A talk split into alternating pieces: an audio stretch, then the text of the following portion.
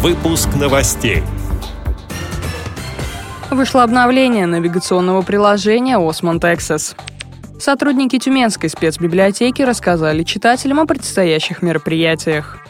Книжная выставка к столетию февральской революции в России проходит в Московской библиотеке для слепых. В Перми завершился краевой чемпионат по русским шашкам. Далее об этом подробнее в студии Дарья Ефремова. Здравствуйте.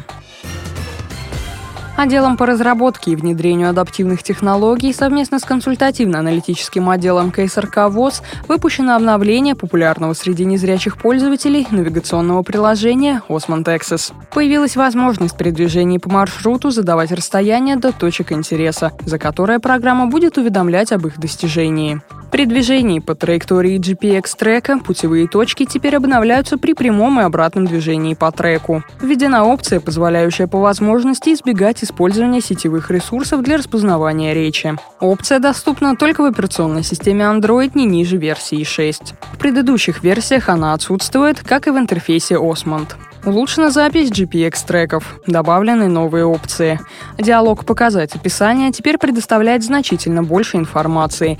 Например, такие точки интереса, как остановки транспорта, содержат информацию о маршрутах общественного транспорта, проходящего через данную остановку, а также список всех остановок на выбранном маршруте. На экране с картой появилась кнопка, позволяющая открыть диалог нового поиска. Старый вариант поиска теперь называется «Расширенный поиск» и доступен через главное меню. Скачать приложение можно на сайте ksrk-edu.ru в разделе «Проекты Osmond Access».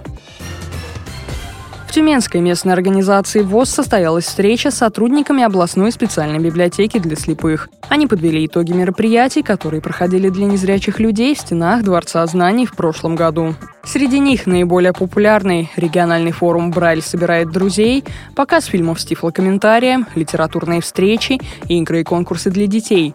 Многие мероприятия проводились совместно с Тюменской областной организацией ВОЗ. Какие сюрпризы ждут читателей в этом году, рассказала заместитель директора специальной библиотеки Наталья Росомахина. У нас в библиотеке будет продолжать работать Тифлокинозал «Доступное кино». Раз в месяц к нам читатели приходят на просмотр фильмов с тифлокомментариями или фильмов с тифлокомментариями с субтитрами.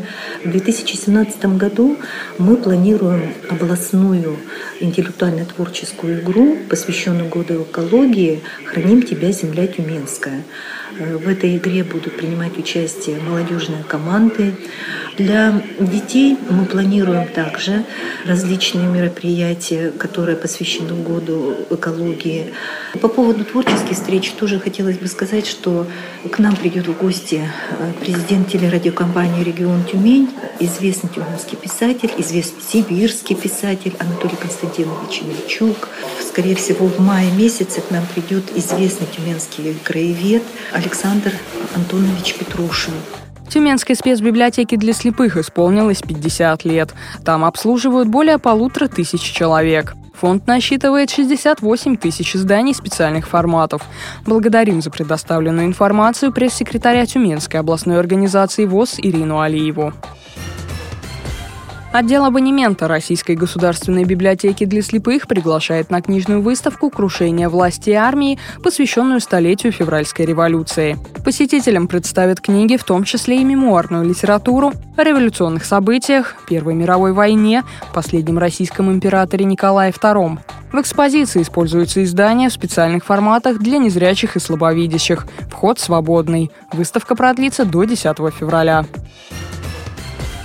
Перми завершился краевой чемпионат по русским шашкам. В состязаниях участвовали представители областной столицы, а также Нытвы, Кунгура и школы-интерната для детей с нарушением зрения. По итогам чемпионата победителем стал Иван Калашников. Вторым оказался Владимир Закатов. Замкнул тройку сильнейших Эдуард Кулигин. В женском зачете победу присудили Надежде Шестаковой, серебро у Веры Палкиной, на третьем месте Владу Умрилова. Благодарим за предоставленную информацию общественного корреспондента радио ВОЗ Владимира Ухова.